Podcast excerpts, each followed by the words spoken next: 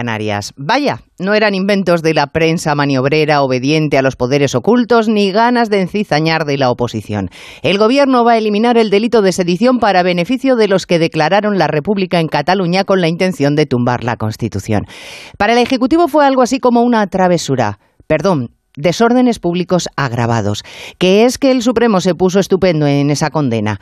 Menos mal que tenemos a Sánchez, cual Pantocrátor, poniendo el universo en su sitio deprisita, eso sí, por trámite abreviado y sin que los jueces opinen sobre la reforma del Código Penal que luego les da por aplicar el derecho. Y por favor, que este hachazo a las leyes no tiene nada que ver con la tramitación de los presupuestos, que son ustedes unos mal pensados. De hecho, esta mañana, Per Aragonés no ha hablado de números, solo ha presumido de coautoría de esta reforma y de que a partir de ahora el independentismo lo va a tener más fácil para lograr objetivos.